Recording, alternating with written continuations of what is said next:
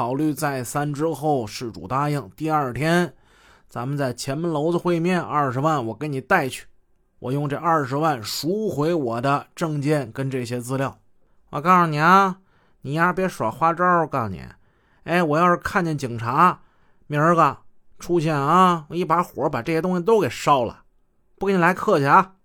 不得不说呀，陆宪洲是很狡猾的。二人本来定在上午九点钟会面，狡猾的陆宪洲提前两个钟头就已经躲在前门楼子那一附近，在远处开始往那边眺望了。嗯，我操他妈，这孙子！陆宪洲已经发现了几个警察在那儿来来回回的走来走去，这都是便衣呀。陆宪洲那反侦查能力得有多强啊！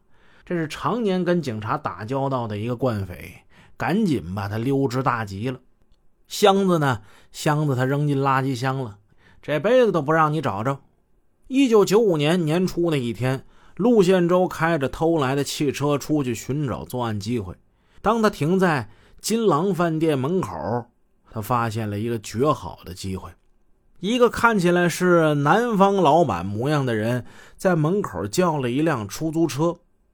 那人把两个手提箱放进后备箱里，返回一楼服务厅结账。那个出租汽车司机呢，等了一会儿，下车去饭店里催促：“咋这么半天还还不走呢？怎么回事啊？”陆宪洲就借着这机会，他把他那辆车停好、锁好，然后溜过来了。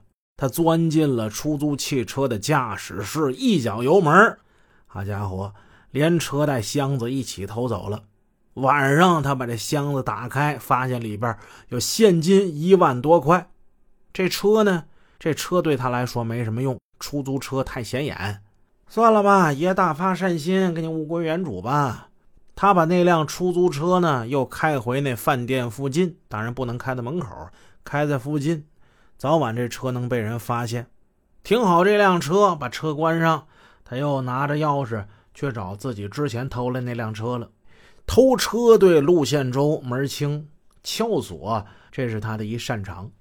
车这东西是陆宪洲的主要交通工具，去哪儿作案干什么，没车是不行的。陆宪洲驾车外出呢，也常常会遇到一些麻烦。有的时候违反交通规则，他会被交警拦住。他没有驾驶证啊，便谎称说没带。交警也不跟他客气，没带是吧？没带你就把车留下，回去去拿去。拿完了回来之后，车再给你。陆宪洲呢，他也不怕，过后他就一走了之。反正那车他也是偷来的，是吧？并不心疼，再偷一辆就是了。满街都是车。只要停在那儿，自己就能给他撬开。有的时候晚上遇到巡逻的调查身份证，他仗着自己车技好、驾驶技术娴熟，闯关而逃。他饱尝了惊吓之苦。有一次在入室盗窃的时候，他偶得了一张某公司经理的身份证。这经理也太不小心了，身份证、驾驶证放在一起，没有随身携带。这俩证呢，都成陆宪洲的了。他来一顺手牵羊，本儿揣自己兜里了。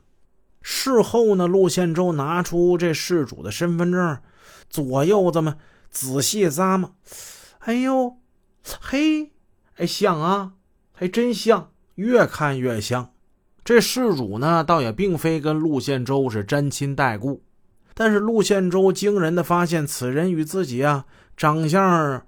得有这么个七八分的相似，哎，这这这么巧，这玩意儿不光是长相相似，年龄也相仿。好了，这玩意儿对我来说太有用了。从此以后，陆宪洲便以这人他的身份混迹于茫茫人海之中。丢身份证、驾驶证，这事主呢姓李，叫李建生。李建生呢也就成了陆宪洲的新身份。一九九六年四月，我国再次开始严打了。全国警方记起了正义之剑，正义之剑向形形色色的犯罪分子发起了猛烈的攻击。